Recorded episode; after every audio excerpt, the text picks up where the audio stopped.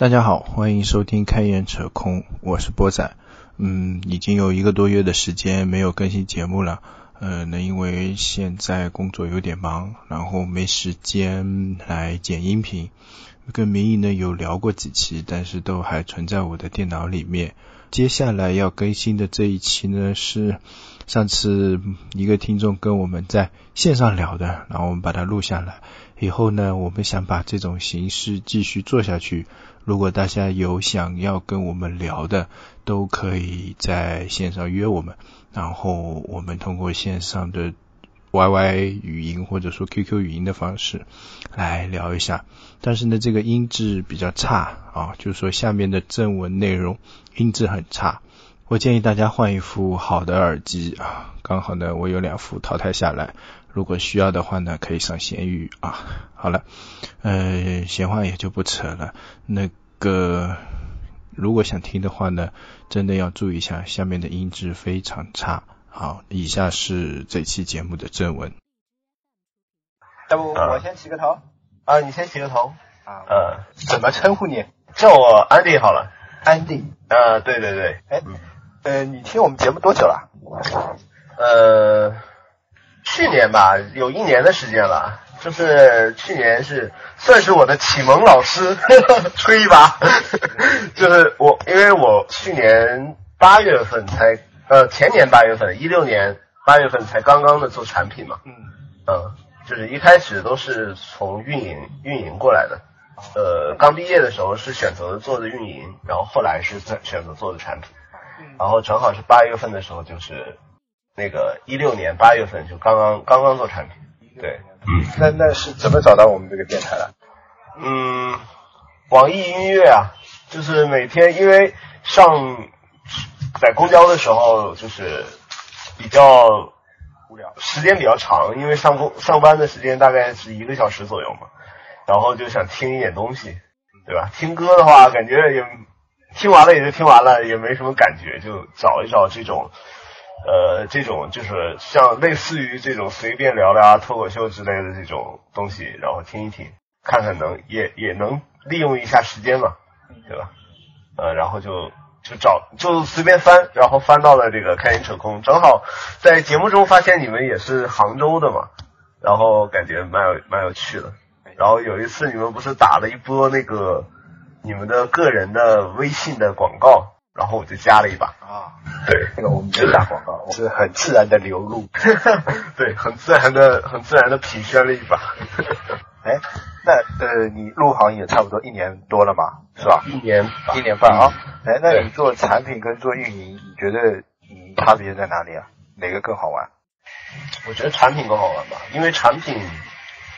它的有一种。那种虽虽然两者虽然两者都是有那种就是成就感特别及时获取的那种感觉，因为运营你可能做一些活动啊，然后做一些呃提一些就是针对于用户做一些东西的话，它也会及时的反馈你一些东西，比如说活动的话，它会反馈拉新活动，它会反馈你一些数据，呃产品也是它会及时反反馈你，所以两者的话给我的给我的爽点就是它能。把我的想法能及时落地，然后及时给我反馈，啊，这这是我对两者的一个共通。然后运营的话，我是觉得它更偏向于就是更偏向于后期的优化，一个是前，一个是后而已。就是呃，产品我个人觉得它可能是在于一个产出，啊，就是说我我通过一些市场调查，通过一些数据分析。然后通过就是当下的一些热点啊之类的，然后我是宏观的，我去考虑一下当下有一些什么东西我能够用到，然后把它拿过来变成我自己产品上的一些功能，能不能跟我的产品进行契合，跟我的用户进行契合？嗯，它可能就是产品重在于这个刚开始的这个产出啊，虽然虽然我不能忽略到它后面也有一个长期的规划啊，呃。然后，但运营的话，可能就是说，这个东西产出出来之后，产出出来之后，我怎么让它更符合我的这个产品的这个形态，嗯，呃，更符合这个市场的这个要求，嗯嗯，呃，这这我觉得这是运营后面的，但是两者不可分，就是有的时候他们可能老容易说，哎，运营怎么做，然后产品怎么做，把两者分得很开。但我觉得两者其实还是在一起的嘛，这是老话常谈的一件事情。对，不会不会运营的产品不是好产品，不会产品的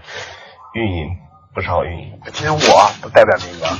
我对直播平台的产品运营还是挺好奇的。嗯，你们觉得我们天天什么？这对对对，天天让我们在干些什么是吧？对对对，撩就是吗？呃，撩主播，其实我们有专门的那种叫类叫主播运营的那个岗位啊，就是虽然我们有的时候也会到我们自己平台上，然后去看个小姐姐，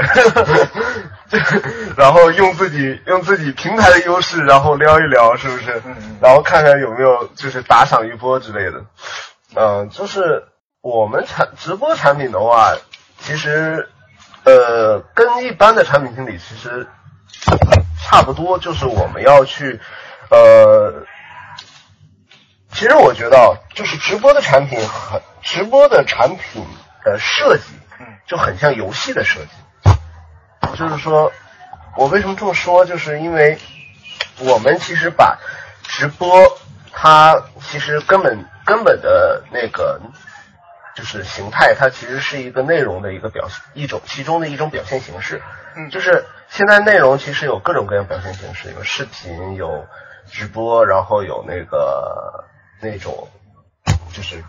呃还有其他的一些媒体啊，就是音乐啊什么的，那些都是内容的表现形式。那直播其实也是内容的一种表现形式。那我们其实就是让，然后直播它有一个根本的因素，它跟其他的，它跟其他的内容表现形式有一个根本的区别，就是它有一个即时即时互动，就是实时互动的这么一个特点。嗯，就是它在于一个实，它在于一个实时的反馈。嗯。就是实时互动，我把实时互动分为两个来看嘛。嗯。就是一个是实时嘛，嗯。实时就是它是一个及时的反馈，嗯。嗯，它跟那个在，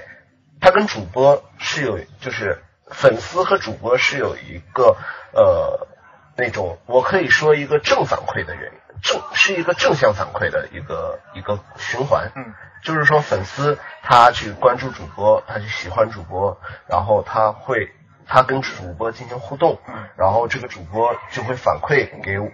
那这个主播达到一个成就感嘛，有很多人关注我，那我现在是一个名人，我现在是一个网红，那我现在就是我会去产出更多的一些优质内容，嗯一些好玩的内容去反馈给我的粉丝，嗯就是这是一种我们认为直播的一种良性循环。内容不是直播，而是内容创作，内容创作的一种良性循环。然后就是说，然后这是一个实时实时反馈一个过程，还有一个就是互动玩法。嗯就是我刚才说的实时互动嘛，一个是实时，还有一个是互动。互动在于互动玩法，就是实直播里面，其实我们现在如果做产品的话，我们更多的是追寻是在去探索，就是说如何让这个呃直播的互动玩法更加多、更加多样性。嗯就就像我刚才说的是那种游戏化设计，就是说怎么让用户在我们的平台上像打怪升级一样去去提升自己的就是在这个平台上的粘性。然后比如说我在里面，然后我在就是比如说互动，增加他和主播之间的一些呃一些交流、一些互动，可能是我们提高粘性的其中的一种途径。嗯比如说我呃斗鱼现在出的一些呃，就从最早期的，从最早期的那个弹幕嗯这个东西，弹幕、礼物、打赏，这是最基本的那个就是就是那个互那个直播的一个工具，呃一种那个互动形态。嗯嗯这是其中的呃，这是最初的。那现在像类似于斗鱼啊，它现在还有一些什么抽奖，然后一些连麦啊，就像我们现在这样交流啊，一些连麦，然后还有一些呃粉丝粉丝牌啊之类的。嗯就是说，他通过就是通过这一些东西去探索一些互动的东西嗯啊，增加一些互动的互动的一些交流。嗯嗯然后所以说我我认为直播直播产品直播产品设计重在就是说我们怎么去探索这个更让更多的人让更多的主播更多的和更多的粉丝之间产生一些互动嗯啊，然后就是说这是我们最终的一个目标。我们中间可能会想一些其他的东西，比如说，那连麦是我们其中的一种嘛，就是先一种一种途径。然后呢，能不能就是说，我们再加一些短视频、短视频的东西？啊，就是说让用户、让主播产出的内容更加多样性。那这样的话，他产出内容多样性的话，用户能跟他之间互动的互动的一些嗯渠道是不是能多啊？就是说，呃，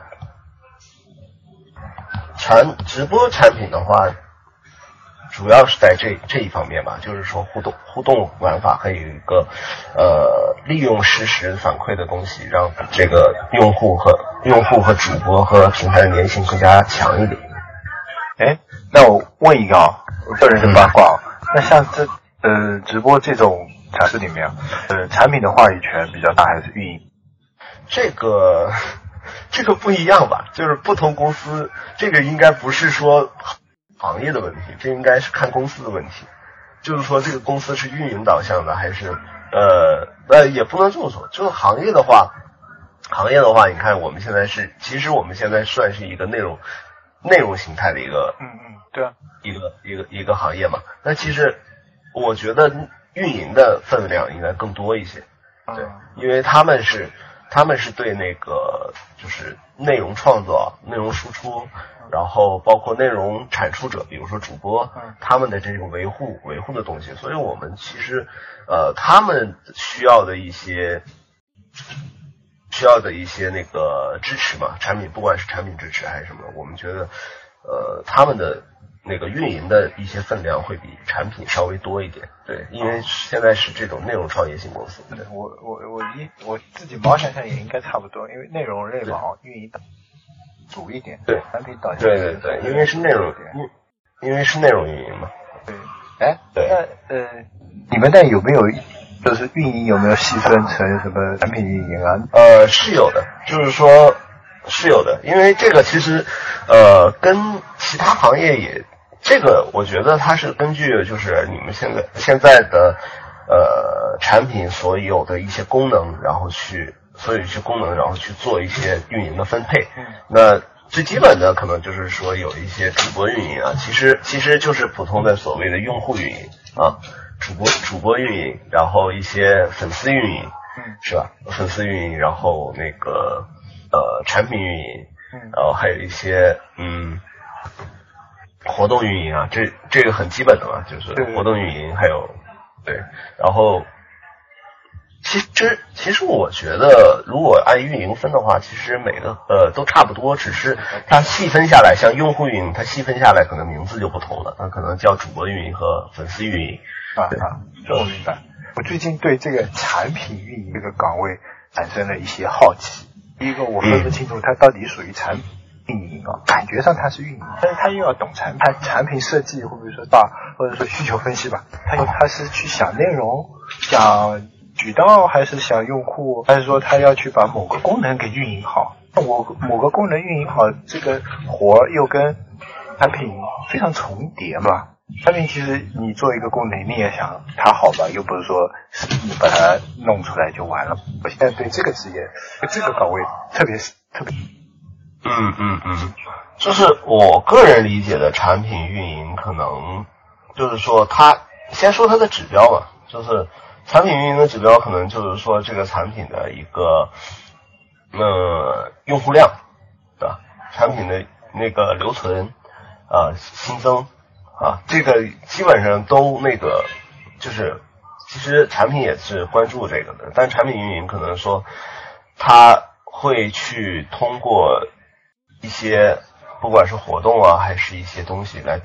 增加它的这个呃用户量。然后增加它的一些用户留存，然后那个增加一些用户活跃。那其实我觉得产品运营，然后还有它去辅助一些市场做一些 SEO 和 SEM 的优化，把它的产品推广出去。这个这要看公司定位的。如果产品运营一定要让你去做市场，你能不做市场运营吗？让你一定要你做用户运营，你又没有用户运营，那你肯定要去做用户运营的呀。也就是他这个岗位跟岗位的名字跟具体做的内容不可能完全一致的。你又不是你又不是应届毕业生，这个怎么会有这么种问题的？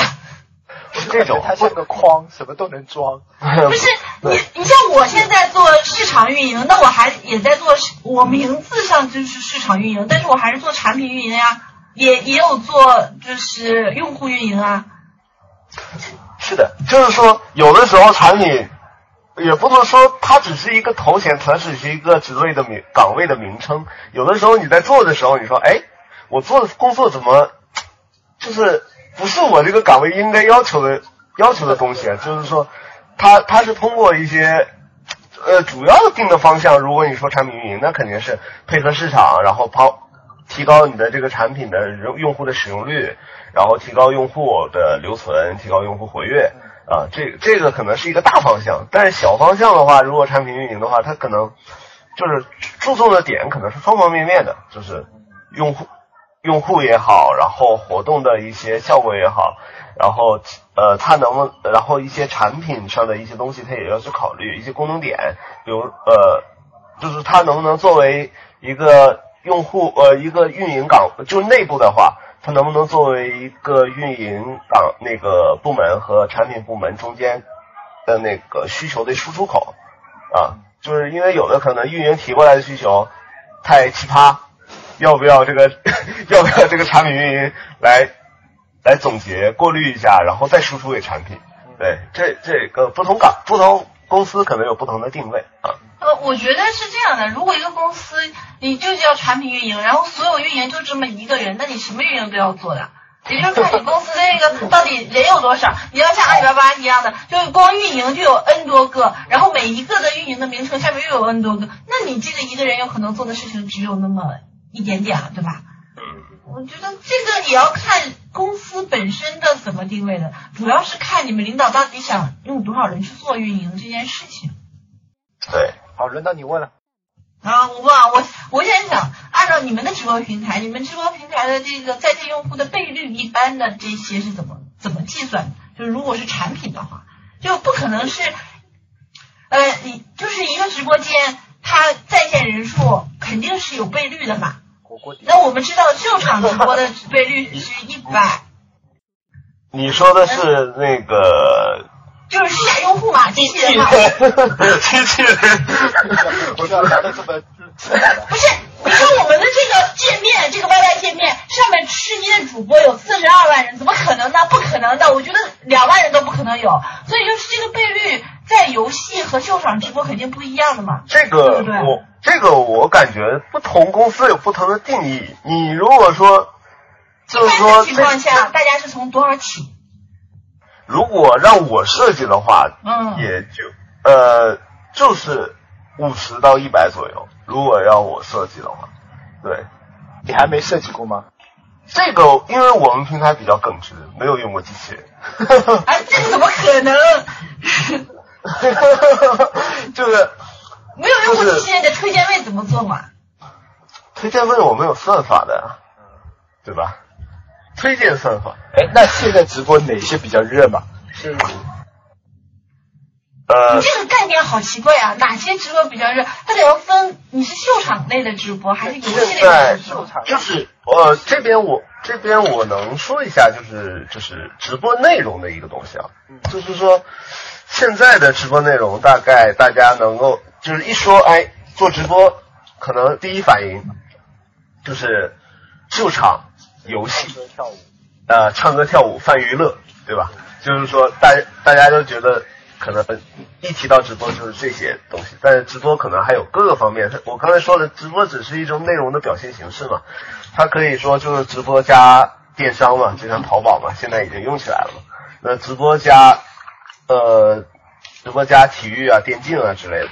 那游戏这边，如果现在要做比较火的话，可能就是说，呃，像电竞啊，它其实是一个很大的一个碗，就是说，呃，这是游戏这块可能要去攻克的，就是说电竞行业，呃，在直播直播的那块的探索。那我现在我觉得还有一个东西是，就是当下来说是蛮大块的一个内容内容的一个输出，就是知识类的直播啊，就是说那个呃知识付费啊这种的，就是说像去年年底出的那个直播答题啊，这个是也是比较比较热的，就是说那块是一个算是刚开始起了个头，我觉得后面的话会慢慢的把这种呃知识类的、技能类的这种直播会慢慢的兴起，这种直播内容会慢慢的起来。但游戏的话，哎，等一下，我打断，这个好像知识类直播，我们上次跟明也有扯到过，我对我还听了那一次，我就感觉这个知识类有什么好直播？而且直播看人家做个 PPT，还是直播看人家画个 IP？不，我觉得你这个知你的知识类的跟他说的知识类不是同一个知识类，就是他们是所有可以涉及到常识知识以及你就是日常的这些都算知识类的。那你说的这个是，你说的这个知识类是这个工作技能，这个是一个大概念和一个小概念的问题。公开课这种算什么呢？公开课算知识类吧？对，也算直播。对，我刚才说了，就是说为什么说这种教学类不把它做成视频那种方式，视频输出嘛？这是你，这是那个波仔刚才问的，是是不？刚才问的问题的一个出发点，就是为什么它不做成一个延时性内容呢？对啊。我感觉就录播就完了嘛，我干嘛播嘛？就我刚才说的嘛，直播它有一个先天优势，跟其他那种媒体，就像包括我们这个开源扯风，然后这种音频，然后后面的那些视频啊，都是有一个明显优势，就是它有一个及时反馈的一个一个特点在里面。就是说我这种知识类的付费，啊不是知识知识类的内容，知识内容如果直播的话，我。能在当前的东西就把这个用户的问题就解决掉，它不会说变成一个遗留的问题，然后下一次或者下一期我们再去解决，然后就是说，然后及时的把你的这个内容进行知识，把你的内心呃那些知识进行一个输出，然后输出给用户，就是说它在在这个及时性的东西它有一个优势，所以说我觉得我个人觉得知识性的。东西能在这个直播这一块能够有很大的一个东西可以去挖，嗯，我觉得就是直播啊，跟录播一个很大的区别在于，你在用户就观众在就是短时间内的付费的这一个行为更加多，就是呃这么说吧，就是如果。把直播和录播分开，如如果你是在直播的时候，有可以用运营去带动很多用户进行即时付费，就是送礼物，送很多很多很多。但是因为你看录播的时候，是你你是自己独立个体，没有人带动你去付费，这时候你就没有付费什么付费行为，那这个的话所获得的这个人的利润其实就小了。它跟阅读不一样，阅读是你这本书你必须要付费，就你才能看。他那个录播不存在，你必须要付费才能看的这一个，所以就是如果说我们说按付费的行为来说，同样的直播节目放成录播节目，它的付费意愿要小很多很多。是的，那我还有一点就是，就是说直播的时候比较容易被煽动、被忽悠，然后录播你自己看的时候就比较冷静。对，对，它是即时反馈呀。你想想，你你你在直播的时候跟主播你发一个弹幕，然后主播给你有反馈，你是不是会有这种付费的意愿？是的。其实，其实不仔不仔，你想一下，就是有一个，就是现在的直播很像，就是直播的最原始形态，就是以前我们逛庙会嘛，就是有那种路边的那种，就是有那种。有技能的那些人，他在那杂耍，然后旁边围了一圈人，啊，都在那看，啊，不是，波仔关键是没有在直播中，就是大量打赏过，对，就他送礼的这个行为，有，你像就是这么说，我想问一下，如果作为游戏直播，一年有一万人民币的个人用户付费行为，这个算用户中的什么样的量级？他算。中中位主播，中部主播，对，不是他不是他赚，是一个用户付费付费，一个用户付费是吧？是用啊，他其实根据不同平台啊，不同平台给他其实不同的档位啊。如果在我们这边，可能就是是一个呃终端的一个付费用户了。其实他这个中是付费的中还是在人群中的中？就是我们把那些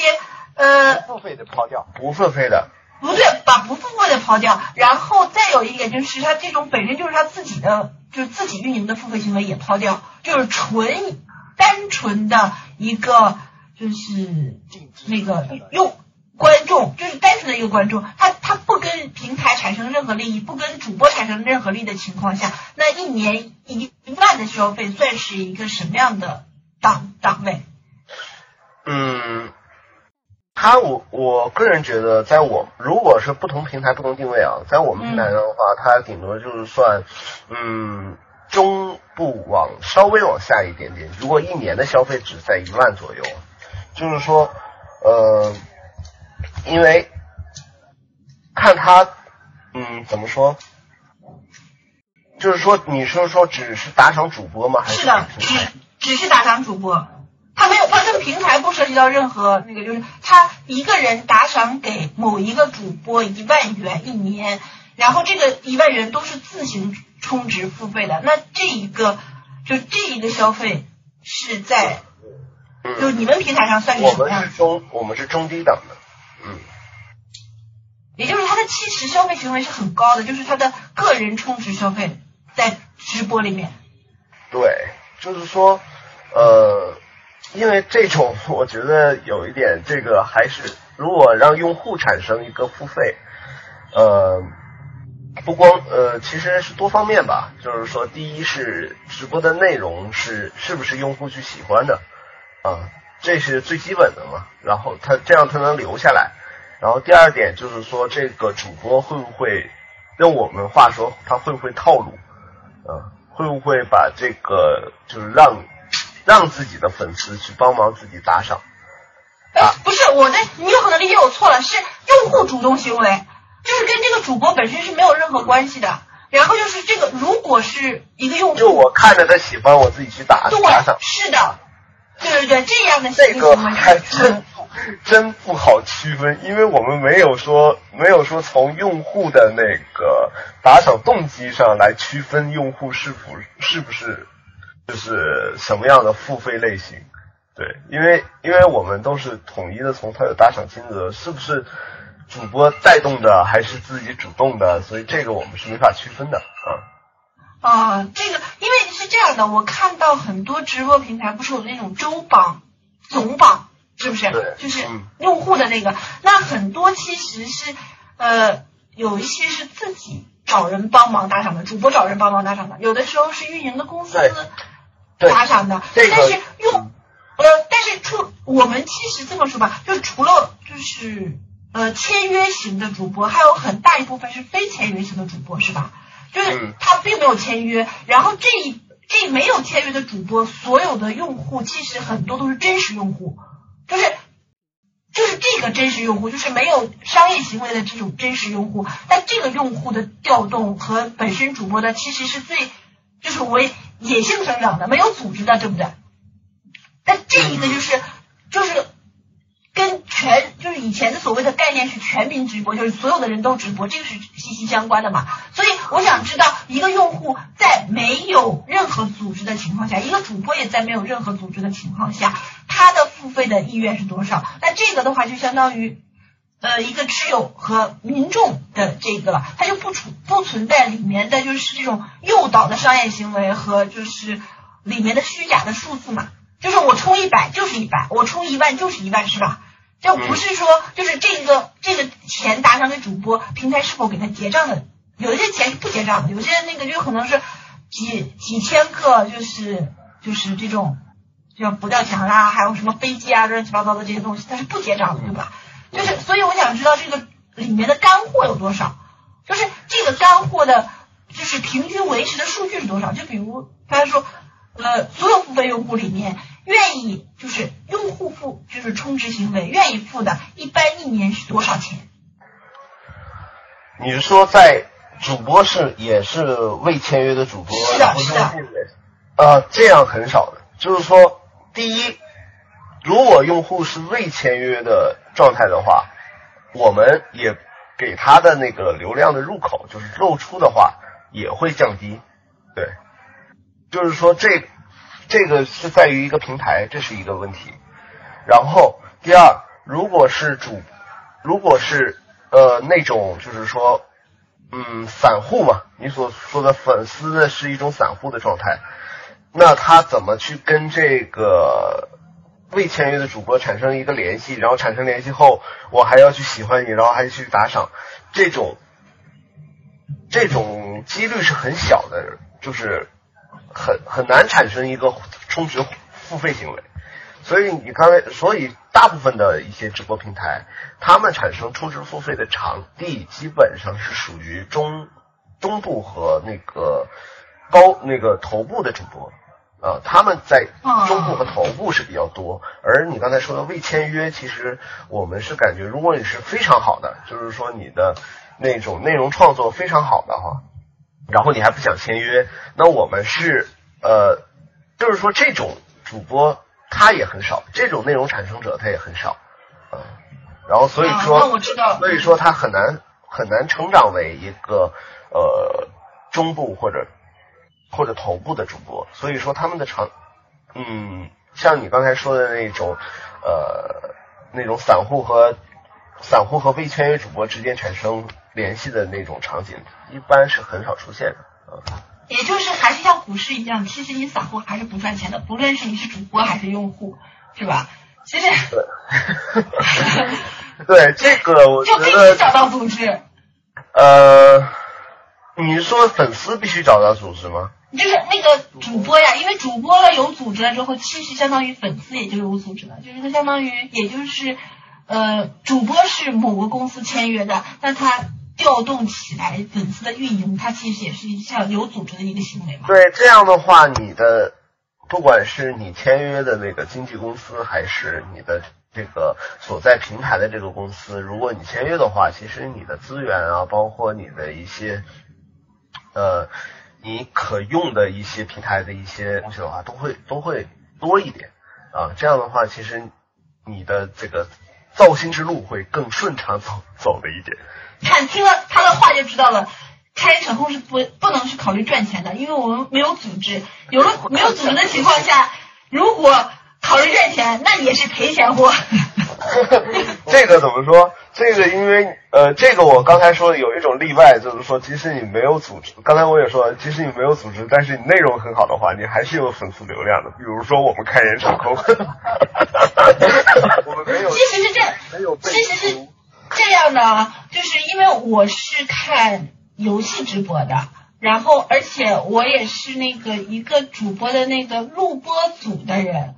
我从大约从前年的十月份开始，就是开始做，就是帮他来去做嘛，他就是不签约，就是一直都是不签约平台，然后，呃，我我跟你说一下，我我在他的总榜的位置啊。我在他的总榜，我是一年大约花了一万多，但是总就是就是总榜的位置是前就直到第五，然后我之前的和之前之前的要比我多多很多倍，就是这个一万多不是人民币充一万多，就是因为有些充值的时候不有礼物嘛，就是礼物的折合是一万多，然后那这一个。在这一个平台，我看到他同样类型的其他游戏主播是达不到他这个总榜的，就是同就是同样的。然后呢？说他的内容是好的吗？不，他他其实没有，就是守望先锋的直播嘛，就是定时。每天定时播，然后呢，因为我是在他的录播组，所以微博我也帮他运营了一下嘛，就是一些截的这些就是小的短视频放到微博，视频放到微博上。然后我发现他同时起来的这些主播，其他的如果没有签约过平台，也没有签约过战队的这些主播，几乎全都没有了，全都流失掉了。这个流失率是很大很大的。呃，又回到刚才说的那个粘性的事情，就是主播和用户之间粘性啊。其实现在你让我回答这个问题，我我我其实挺不好回答，因为我也没想好去怎么去呃规避掉这种用用户因为主播走了而流失的问题啊。所以我们现在只能说呃，就是防患于未然那种感觉，就是说我们尽量说不制造一些头部的流量主播。啊，就是说我不制造头部流量主播，对，不制造头部的流量主播，因为你可以看到现在目前的这个直播市场，直播市场来看，不管是斗鱼、熊猫、虎牙啊，他们都是有自己的头部流量主播的。然而呢，就是因为如果说某一些事件发生之后，呃，比如说刚才你说的一些转会啊，一些事件发生之后，大家如果维护这些主播，维护这些主播的话，他会发花很大的一些成本，啊，可能会花一些比你当时制造这些网红主播的时候需要更大的成本去维护他们啊，不让他们走之类的啊，是的，所以说。所以说，呃，并且呢，这是一个维护问题，还有一个就是说，刚才你说的粉丝问题。那如果说我制造了一个头部主播，我把所有的一些资源全部搞给这个头部主播，可呃，表面上来看说这个主播可能是带给我一些粉丝流量，呃，一些用户量。那如果长远的来看，如果这个主播走了，呢我这些我得到了多少用户量，那我就损失了多少用户量，我可以这么说嘛？就是说，用户能不能对这个平台产生忠诚度还是问题，但是他对主播是有忠诚度的啊。所以现在的策略就是说，尽量不去制造一些头部的资、头部的流量主播。我我的意思是说，你看现在的这个咱们的这些个叫什么呃视频网站是吧？咱这些个视频网站，他们我感觉用户对视频网站的粘性也很低的嘛，对吧？就是哪个节目。我我个人的习惯就是，可能是追着某个节目去，或者说追着某个明星去的。比如说，我觉得撒贝宁，撒贝宁在某个平台上有有节目了，然后我看看那个节目的质量，OK，那我就去那个平台先看。所以我对平台的感觉好像是没没多少的，没多少的。视频网站的做法好像是现在是主要是打造一款，比如说爆款，哎，对，爆款的节目。就让把让把这个节目慢慢的给就是稳定下来，是吧？所以视频网站现在呃做的最多的就是拍剧吧，然后自拍综艺啊，然后请的明星就是怎么说呢？就是一季里面需要有一两个一两个流量担当，是吧？然后把这个东西慢慢的变成延续，至少延续个三四季，观众至少不会太是。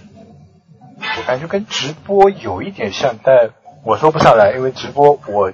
直播的话有比赛的呀，是就是每个平台做不同的比赛的也有。然后还有熊猫就有狼人杀呀，就是这种也是把这些人都放在一起。对，就是他自己办比赛嘛，对吧？但是你要知道，一个节目的粉丝跟一个就是网红或者说一个主播的粉丝，他是有重叠的嘛。那就是这个网红经济的粉丝，他。这一个的就是现金，就是给钱的这一个，就是冲动性是比较强烈的。但是一个节目的要把让他给钱，其实还是要把这些网红带进去，他才能给钱。然后这这个里面就有一个问题，就像现在很多什么，不管是偶像练习生啊，还有什么街舞啊，其实他做的是单人的这个粉丝。他就是做某个明星，就是里面我把每一个人都打造成一个像网红一样拥有粉丝的这么一个明星，那这个主播就会出现一个我们的刚才说的那个，他到底是属于有有没有自己的集团的，就是网秀场，就是他属于哪个家族的嘛，就是如果是战队，就是属于哪个战队的，以前不是。一现在也是，就是一提出战队，都是整个一个战队出镜，整个一个战队去的。然后你那，就是里面有，就是只喜欢其中一个人的，也有喜喜欢这一个战队的。但是这个都不能直接跟给钱相挂钩，就是大绝大部分人还是不给钱的，就是白嫖嘛，对不对？对对对，这只只有。只有顶端的，就是付费者，也就是钱，就是一个主播，如果你有，呃，几万个粉丝，估计就是二八原则里的再二八，就是，第一个二八是他经常看你的贡献活跃的这个啊，然后在这个二里面的二是有可能给钱的，对不对？再然后再二就是给的钱多的，那这个有有个问题就是。这个二八的基础，一般的做法是增加它基数，我就把那个十做大，每一个十做大。但是事实上你会发现，就是十做大，那个会八越来越大，那个二并没有什么太大变化。所以这个是一个直播付费的一个现在的一个我觉得很难去突破的，就是如果你的就是付费用户比较持久，你这个后面那个就是所谓的这二比较持久的话，你八有没有都无所谓的，很多情况下是这个样子。是的，最终目的其实他们还是说用户付费嘛，对，嗯。就是平台平台都是呃目标，除了用户活跃，其实还有一个就是用户付费营收的这个数据指标，啊，这两个是那个主要的一个数据指标。你像波仔，你说你看了这么多那个叫什么比赛？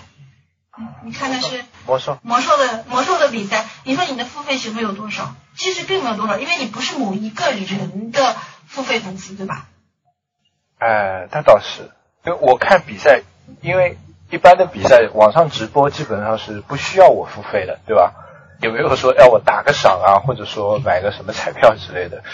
也没有这种运营方式。然后要么就是线下的，你是买门票去看的，对吧？买门票去看的，那么这个这个也不能算是给战队或者说主选手的那个钱吧。然后还有就是看网上的这种主播，就是录播，然后解说吧，应该不叫主播，这种算算解说啊，解说会去找好的比赛，然后给你解。那这种也不是做这种打赏类型的吧？我最多买买他推荐的什么肉松饼啊，推荐的袜子啊，乱七八糟。周边是吧？周边，然后要么买买战队的战队的什么鼠标垫啊，因为他也只有鼠标垫这种东西，是吧？他在那种不管是视频还是直播，他有没有就是引导你说去打赏呢？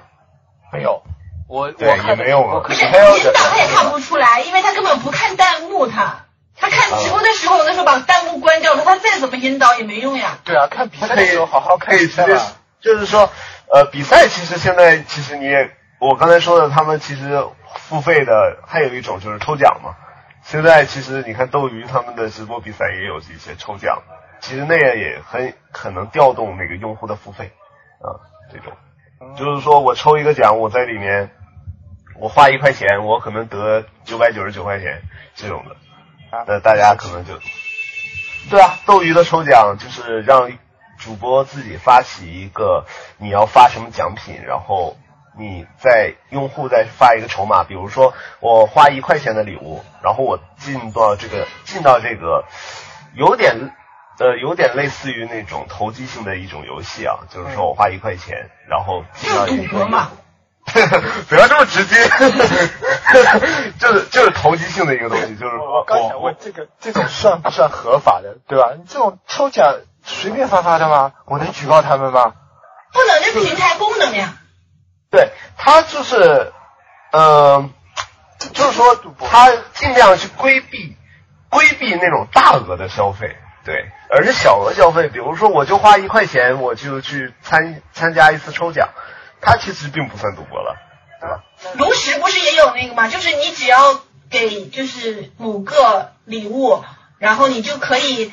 去抽那个三百多包的，就是他主播送你的三百多包的那个就是炉石的卡包。嗯，那你这样的话，一本万利啊，哎，万倒不算，起码就是一本百利，对不对？你一块钱换三百多，其实它就是，其实就是说所谓的增加了一个互动的玩法，但是这种互动玩法它提高了用户的付费的一个动机。然后像斗鱼，它可能说它有两种，一个是你送礼物，送礼物可能是出于一个付费，然后还有一个是抽，还有一个是发弹幕，那你发弹幕也可以参与抽奖。那发弹幕可能是提高一个就是弹幕量、互动率啊这种的。就是说你但，其实你你去直播间的话，你会发现那种人气高的弹幕刷刷刷满屏飘的那种，你可能更愿意往里待，不管是不管是主主播直播的游戏是不是你喜欢的，但是如果说那种弹幕非常高，大家那种聊天的氛围非常好的，你可能会稍微停留一段时间。但是如果说你刚一进一个直播间，弹幕全是空的啊，你可能就不愿意在里面待。所以说他们是提高一些，他们就通过这个功能来提高一些互动率。嗯所以弹幕机器人是多么重要。就是没有人的时候，也有机器人在那儿发。那个淘宝上可以买的，就是 买买粉丝买弹幕，就是粉丝可以发弹幕的这种。对，如果说真的说会经营的主播，会经营的主播，他可能会去关注这些东西，比如说我在什么时间直播啊，这个就是说我白天直播，我先定位我的用户嘛，我的用户是那种。上班族还是大学生还是小学生，还是什么样的人？他们的活跃时间，他们空闲时间大概是什么时候？我不能去跟他们他们这种空闲时间去争夺一下我的那个内容输出。就是说，他们可能八点闲下来了，晚上八点闲下来，我能不能用这个时间点去直播？啊，这个这个是就是他们会经营的主播，他们可能会第一从选择时间选择时间点，第二他可能说他的内容输出的多样性，比如说自己除了直播还能不能视频，还能不能音频。啊，然后还有就是说，他会不会在直播期间会不会有刚才所说的那些机器人来加入，来影响这些气氛啊？这些如果是会经营想想去把直播做好的，我觉得他们都会去考虑到这些事情。但主播本身就是运营，对他就是运营自己的，其实他也算一种自媒体。主播本来就是自媒体吧，我觉得。不是，是其实我跟你说啊，一个好的主播应该要把他的粉丝团里面中的一部分精，就是就是精英啊，就是能有运营的这一个就是想法的这些人变成他的运营，这样的话他就成本就省了。比如说明一般，是吧？你你就对那个那个你的那个主播就成为成为他的运营了，是呀，或者说那不能这么，没有，就是。其实是这样的，就是他主播的主播本身的一个素质能吸引什么样的粉丝，然后粉丝反向去运营这个主播也是有一个尺度的。对，有一些就是有些主有些粉丝就是比较极端，就是就感觉上就是很像偶像的那种粉丝的，就是私生饭啊，各种这种这种。这个不是说，也不是说很像，就是说直如果说一个平台的主播到了一定程度。他你就不能，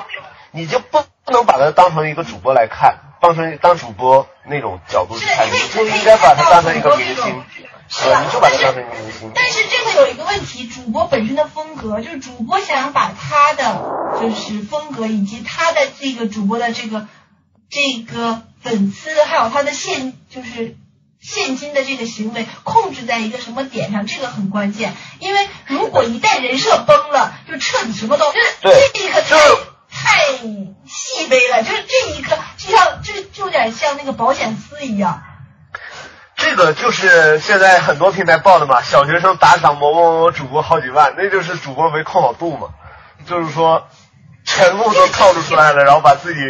把自己的人设崩掉了。现在的主播的观众低龄化比较严重，就会造成他很多的判定会就是偏离这个方向，就是我们说的正规的这种方向。如果他全都是正规的，那你又很难吸引到粉丝给钱，这也是一个很大的问题。是的，就是说，呃，现在有一些平台就是说，嗯，想把自己的那个用户群。提高一下年龄层，就是说，第一是，呃，规避一些不必要的一些麻烦、一些风险问题，比如说小学生打赏之类的这种情况出现。还有就是说，就是年龄层如果高一点，比如说白领、上班族这样的，呃，刚毕业的大学生可能不说，就是说刚毕呃一些财务自由的人，可能他的这个付费意愿可能更强一点。呃，就是这也是一些平台想去探索，就是怎么去把自己的这个呃用户。层级提高一点，嗯，这个其实很难嘛。现在阅读也是想提高，所有内容都想提高。其实我对直播还是挺好奇的，因为现在直播怎么管，就是它的生命力是我比较好奇。那我就聊聊后直播时代吧，就是讲一讲吧。我现在我现在个人对直播的后面的走向的一些看法呗，啊，就是说，说。就是说，我现在觉得直播其实也发展那么久了嘛，就是呃一零年左右可能刚刚兴起，然后到现在嘛，其实生命力已经，它其实我个人觉得直播已经走到下半场了。呃，下半场的话，其实呃，它后面的话可能更多的在于一个内容形态的一个变更，就是现在就是所谓的一个短视频的输出，呃，他们的现在我用主播的一些直播内容。是不是能够变成一些短视频、短视频的形式进行一些呃让用户变成让用户进行一些内容的快速消费？呃，比如说呃我们在一场两个小时的直播中，不管让用户进行一些呃就是用。比如说主播的粉丝帮他进行一些剪辑，输出一个十秒钟或者一个一分钟的一个短视频，还是说平台借借助一些技术和功能，帮他把两个小时的视频压缩成可能就十分钟或者一一分钟之类的一些视频这样的形式，呃，然后呃自带一些弹幕啊，一些其他的一些内容形态的输出，这是后面我觉得直播可能要去要去做的一些事情，就是让。这种内容形态变成一种快消快消品，呃，而不是说固定在我就是一台电脑或者说一台呃有 WiFi 环境下的一台移动手机上，我不停盯着手机去看他的直播，呃，这种形式能不能可能下面就会变成类似于像快手然后抖音这样的快消快消品，让用户更能去呃怎么去。就是跟这个主播的内容产生一个更快的一个消费，然后这是我对内容形态的一个感觉，后面可能会发展成这个样子，然后下面可能就是一个呃呃像然后我之前说的那种知识付知识知识类直播的一个可能会呃慢慢的起来，就是因为。它的也是依托直播的这种即时互动的这么一个特点，呃，然后让这种知识知识类嘛，因为最近知识付费不是也很火嘛，就是让这种知识类的这种直播内容能够更加的更加得到发展吧。然后呃，第三点嘛，我就觉得嗯，打赏的形式是不是也会也会升级啊？因为目前我们来看的打赏形式，就是很像当时，呃，那种大家从那个路边围在一起啊，看到一个人表演一个技能，然后感觉可以的话，然后现场就给钱的这种感觉。然后就是下面能不能就是那种像，能不能把这种啊，我说的可能加引号吧，因为我我借用一个比喻，就像街头卖艺啊，这个加引号。你说的这是快手。就是现在的直播，就是很像，就是大家能在街头看到有一个人表演技能，然后很多人围在一起直接给钱的这种感觉，然后还能互相交谈，哎，他表演的不错，那个表演的不错，这种感觉。然后就是后面的话，打赏能不能把这种街头卖艺的形式，能不能变成那种呃，现在像剧院这样的剧院的，然后呃，能够买门票才能进入的这种。打赏形式，呃，具体的可能产品化的东西，可能还我还没有具体想，就是说后面的话可能会发展成这种，呃，我先买票再入场的这种方式进行一个打赏，这是一个打赏的升级，我认为是。啊，那你这个说的好像有点像知乎的。对，对，就是很像知乎的那种直播，呃，他们其实也算是就是知识付费的一种方式啊。所以我认为这是后面直播可能要去做的一些事情，就是三方面嘛，一个是直播的内容，还有一个是打赏的形式，呃，还有一个就是呃两个，一个直播内容，一个打赏形式，这可能是后面要去升级的。那行，我们要不今天先聊到这里，以后反正这种形式我们还可以好呗。